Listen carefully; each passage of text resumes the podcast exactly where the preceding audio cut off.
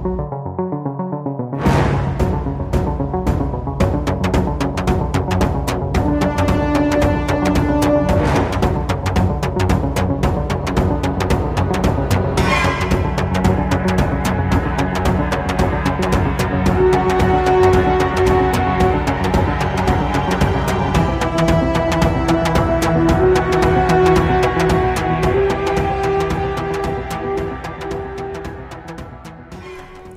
und herzlich willkommen. Ich begrüße euch alle zu einer neuen Folge Verbrechen unter uns, dem True Crime Podcast.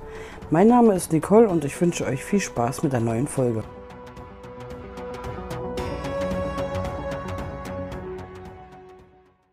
Hallo und herzlich willkommen zu meiner ersten Folge Verbrechen unter uns. Bevor es jetzt losgeht, wollte ich euch allen nochmal ein frohes neues Jahr wünschen und natürlich viel Erfolg in allem, was ihr euch vorgenommen habt.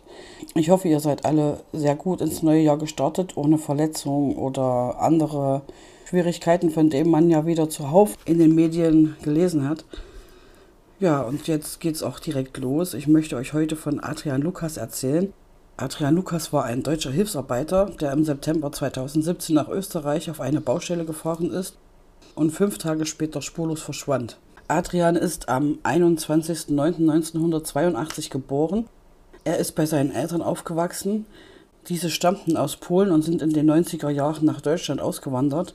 Sie zogen nach Görlitz, das ist an der sächsisch-polnischen Grenze, und sein Vater gründete dort auch einen Hausmeisterbetrieb, der gut lief. Adrian hatte auch noch eine Schwester und die ganze Familie hatte ein sehr gutes Verhältnis miteinander. Er hat dann, nachdem er mit der Schule fertig war, eine Ausbildung als Physiotherapeut und Masseur gemacht. Er verreiste auch sehr gerne und hatte viele Freunde, mit denen er gerne Zeit verbracht hat. Nachdem er 2014 mit seiner damaligen Freundin nicht mehr zusammen war, ist er auch wieder zu seinen Eltern gezogen.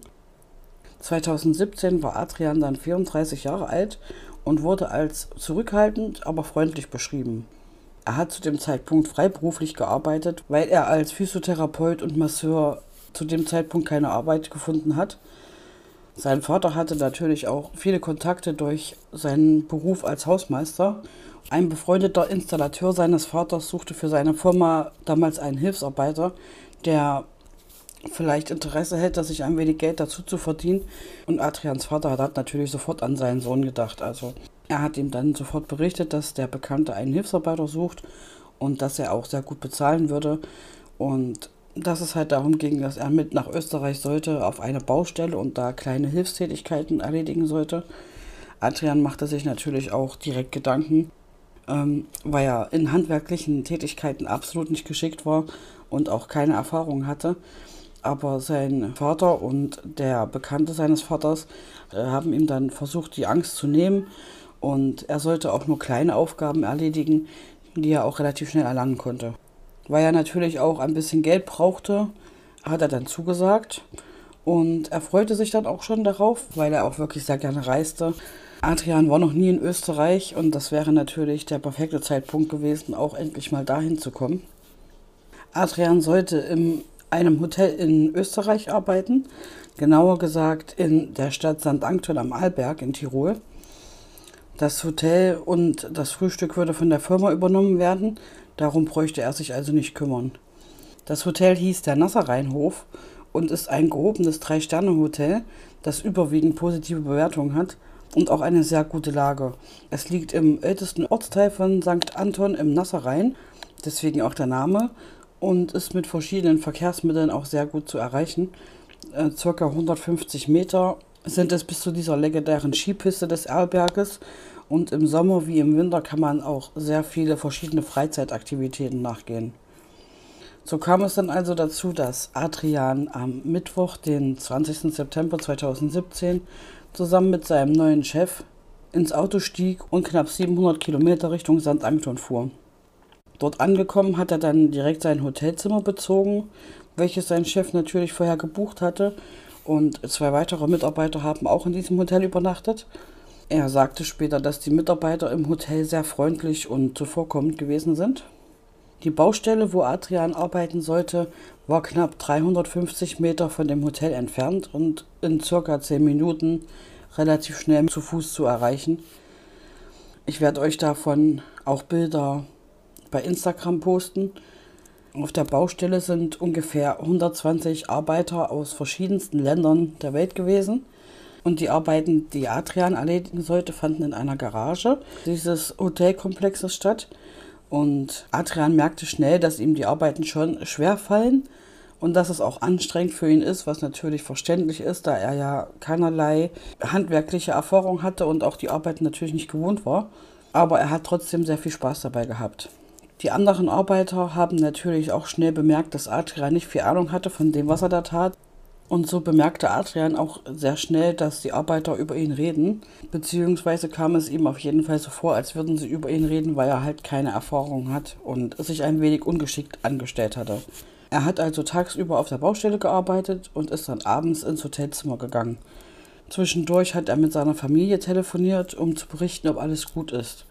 Einen Tag später, als sie angekommen sind in Österreich, am 21. September feierte Adrian seinen 35. Geburtstag.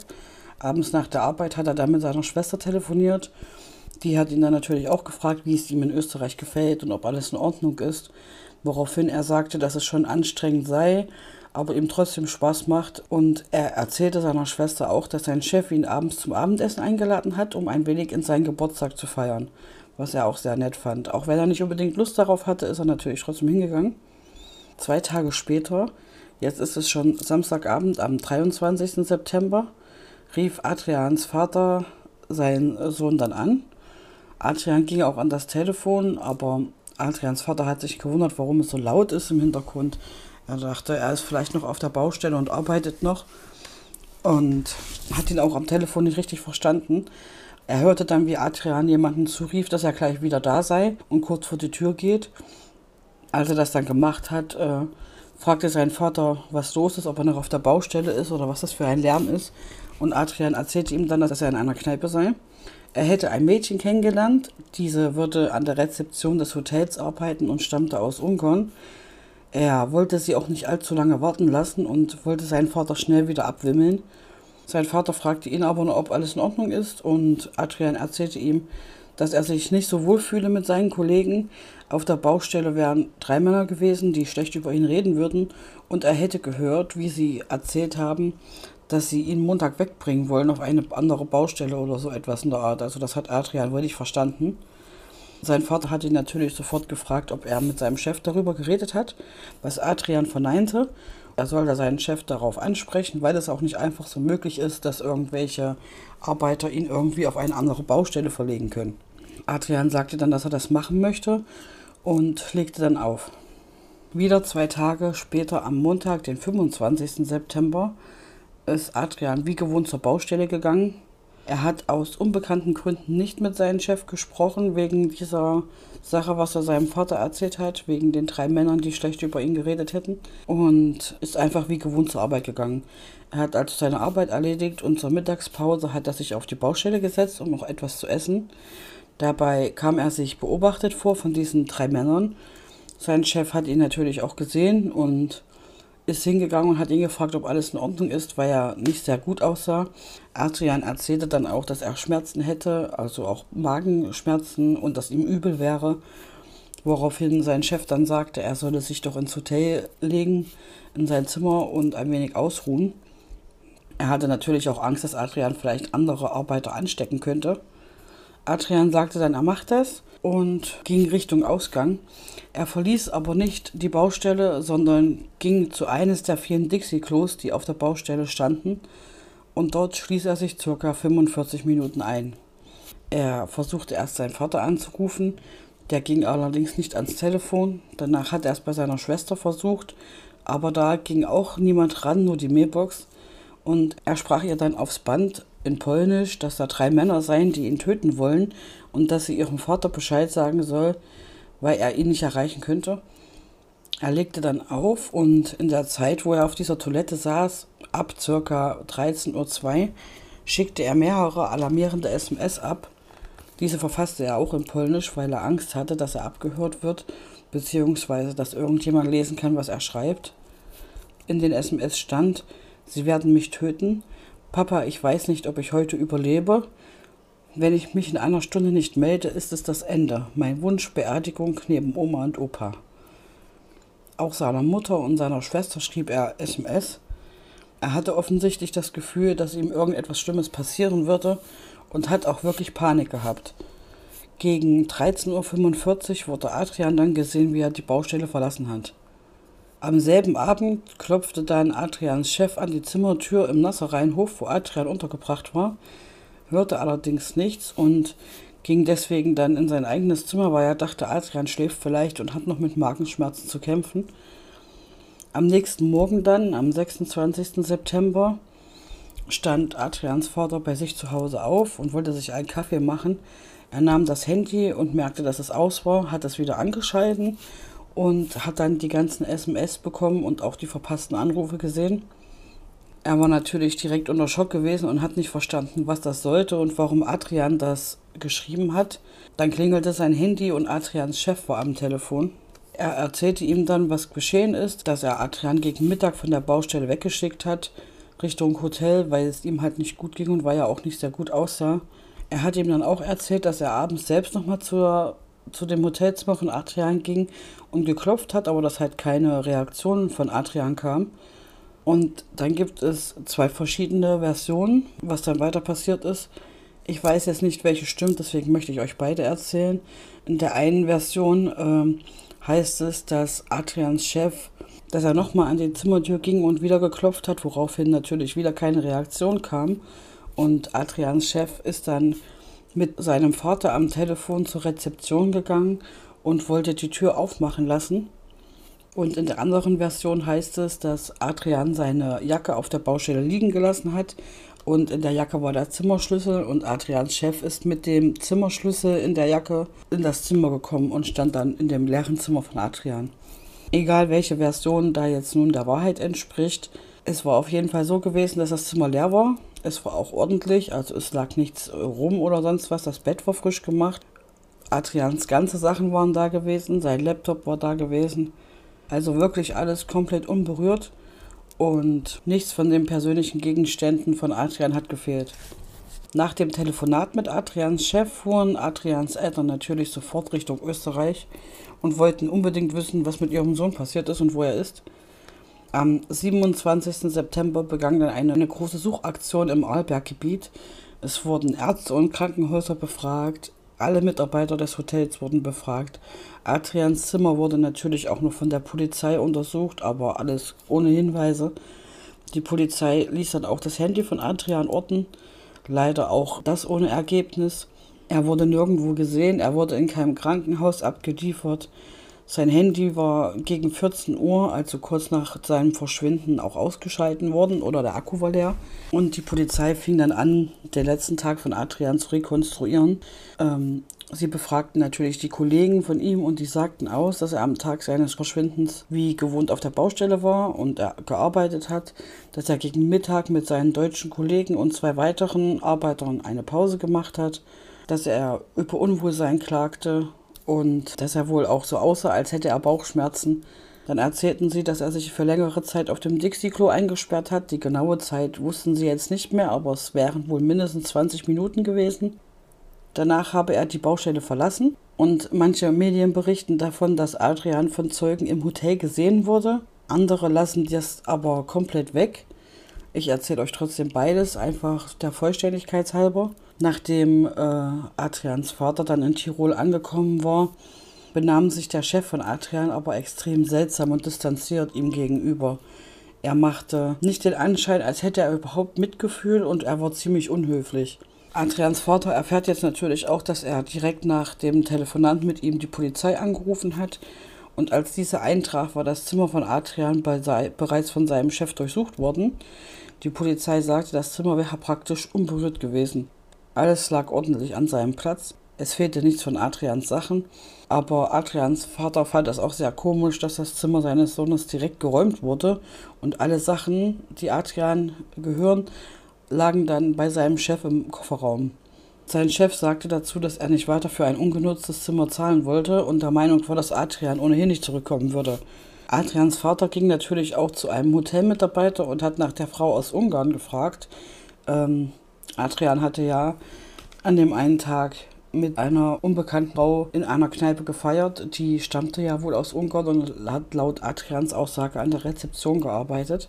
Der Hotelmitarbeiter wiederum sagt allerdings, dass sie keine Frau beschäftigen aus Ungarn. Sie haben zwar eine Frau, die an der Rezeption arbeitet, aber die ist aus Österreich. Also wusste im Endeffekt niemand, wer die Frau gewesen ist. Die Ermittler haben nun mehrere Möglichkeiten in Betracht gezogen, warum Adrian verschwunden sein könnte und was passiert sein könnte. Die möchte ich euch jetzt natürlich auch alle einzeln erzählen. Der erste Punkt wäre, dass es natürlich sein könnte, dass es sich um Suizid handelt. Oder Adrian sich vielleicht absetzen wollte. Vielleicht wollte er einfach abhauen. Ähm, es wäre natürlich auch möglich, dass, dass er einem Gewaltverbrechen zum Opfer gefallen ist oder einen Unfall hatte. Die Polizei zieht in Betracht, dass er zum Zeitpunkt seines Verschwindens psychische Probleme hatte weil es auch bekannt war, dass er unter Angststörungen litt. Seine Familie verneinte dies aber und sagte, dass er schon lange damit gar keine Probleme mehr hatte. Und seine Familie glaubt auch nicht, dass er einfach untergetaucht ist oder abhauen wollte. Und auch einen Selbstmord schließen sie komplett aus. Seine Familie glaubt auch nicht, dass er sich das irgendwie eingebildet hat, als er die SMS schrieb und dass er schon wirklich Angst hatte, so wie er auch klang, auf dieser Nachricht in der Mailbox. In der Fernsehserie Aktenzeichen XY wurde der Fall auch besprochen und dort betonte eine Polizeibeamtin auch ausdrücklich, dass es keinerlei Hinweise dafür gebe, dass er zu dem Zeitpunkt, wo er in Österreich war, wieder unter Angststörung gelitten hatte. Aber trotzdem müsste die Möglichkeit natürlich berücksichtigt werden. Die zweite Möglichkeit wäre dann halt wirklich ein Gewaltverbrechen. Sein Vater glaubt eher daran, dass ihm irgendetwas äh, passiert ist und vor allen Dingen, dass auch diese mysteriöse Frau aus Ungarn eine entscheidende Rolle spielen musste. Wer war diese Frau? Bis heute konnte die Frau nicht gefunden werden. Adrians Vater vermutet, dass sie wahrscheinlich eine Prostituierte war. Und vielleicht hatte Adrian irgendetwas mit ihr oder wollte sie damals nicht bezahlen, woraufhin er Ärger mit den Hintermännern bekommen hat. Aber dafür hat die Polizei leider auch überhaupt keinen Anhaltspunkt. Adrians Vater geht trotzdem davon aus, dass irgendjemand irgendetwas wissen muss, was mit seinem Sohn passiert ist. Aber der oder diejenige bis heute nicht die Wahrheit über das Verschwinden seines Sohnes sagen wollen. Auch der Anwalt der Familie ist sich im Hinblick auf die rätselhaften SMS und der kleinen Ungereimtheiten sicher, dass Adrian ermordet wurde. Die dritte Möglichkeit wäre, dass Adrians Chef irgendetwas damit zu tun hat. Adrians Familie fand es sehr seltsam, dass er das Zimmer direkt durchsucht hatte, bevor die Polizei da gewesen ist. Und auch, dass er nie wieder nach dem Stand der Ermittlungen gefragt hat. Außerdem wäre da noch Adrians Laptop gewesen, der nach seinem Verschwinden noch einmal eingeschalten wurde. Aber niemand wusste von wem. Es kann bis heute keiner sagen, wer diesen Laptop nochmal eingeschalten hat. Aber es kann ja dann auch nur sein Chef gewesen sein, der auch sein Zimmer durchsucht hat. Aber warum? Was hätte er damit bezwecken können? Die Polizei erklärte, nachdem sie seinen Chef befragt haben, dass es sich ausschließen lässt, dass er auch nur irgendetwas mit dem Verschwinden von Adrian zu tun hat. Und die letzte Möglichkeit wäre, die Bushaltestelle in St. Anton. Die Polizei hat natürlich auch Suchhunde eingesetzt, um Adrian zu finden. Und einer dieser Hunde schlug dann auch an und verfolgte seine Spur bis zu der nahegelegenen Bushaltestelle St. Anton Ost. Auch davon habe ich euch Bilder auf Instagram gepostet. Da verlor sich dann Adrians Spur und es ist möglich, dass er da vielleicht in einen Bus gestiegen ist oder in ein Auto, was dort gestanden hat. Fest steht aber, dass die letzte Spur von Adrian dort endet. Im November 2020 wurde dann berichtet, dass der Anwalt der Familie Lukas bei der Staatsanwaltschaft in Görlitz Anzeige gegen Unbekannt erstattet hat. Er nannte dabei wohl auch einen Namen und hat eine konkrete Person dafür verantwortlich gemacht, dass Adrian verschwunden ist. Der Name wurde jedoch nie öffentlich bekannt gegeben. Adrian und der Bekannte sollen zu dem Zeitpunkt zusammen in St. Anton gewesen sein und haben sich auch gekannt. Leider wurde nichts bekannt gegeben, wie und ob die Spur verfolgt wurde. In einem Beitrag bei Aktenzeichen XY wurde dann auch nichts darüber erwähnt und das wo der Beitrag circa ein halbes Jahr danach ausgestrahlt wurde. Das heißt, entweder verlief die Spur im Sande oder aus ermittlungstechnischen Gründen wird dazu nichts weiter gesagt. An dem Tag seines Verschwindens hatte Adrian dunkelblonde Haare, war ungefähr 1,78 groß gewesen. Er wog ca. 75 Kilo, hatte eine normale Statur und leichte Geheimratsecken. Er war sehr ruhig und zurückhaltend und sprach Hochdeutsch und Polnisch. Er trug an dem Tag natürlich seine Arbeitskleidung. Davon habe ich euch Bilder bei Instagram gepostet, da könnt ihr euch die gerne ansehen. Er trug ein blau-schwarz kariertes Hemd, eine graue Arbeitshose mit orangefarbenen Applikationen, graue Arbeitsschuhe mit Stahlkappe und orangefarbenen Applikationen. Und die Jacke, die er, die Arbeitsjacke, die er hatte, war blau mit einem schwarzen Streifen auf der Vorderseite. Falls ihr irgendwelche Hinweise habt zu dem Verschwinden von Adrian Lukas, werden natürlich immer noch Hinweise entgegengenommen. Die Telefonnummer vom Landeskriminalamt in Tirol habe ich euch ebenfalls auf Instagram gepostet. Da könnt ihr euch natürlich bei Hinweisen gerne hinwenden. Falls ihr irgendetwas gesehen habt oder irgendetwas zu dem Verschwinden von Adrian sagen könnt, dann könnt ihr euch natürlich gerne beim Landeskriminalamt in Tirol melden. Wie gesagt, die Telefonnummer poste ich euch bei Instagram. Adrians Vater ist weiter durch Europa gereist und hat überall nach seinem Sohn gesucht. Leider hat er ihn bis heute immer noch nicht gefunden. Adrian wird jetzt seit über fünf Jahren vermisst und seine Familie wartet natürlich immer noch auf ein Lebenszeichen von ihm. So, das war meine heutige Folge. Ich hoffe, sie hat euch gefallen. Über eine Bewertung und Feedback würde ich mich natürlich sehr freuen. Auf Instagram findet ihr mich unter verbrechen.unter.uns. Ähm, ich wünsche euch noch eine schöne Woche und ein schönes Wochenende.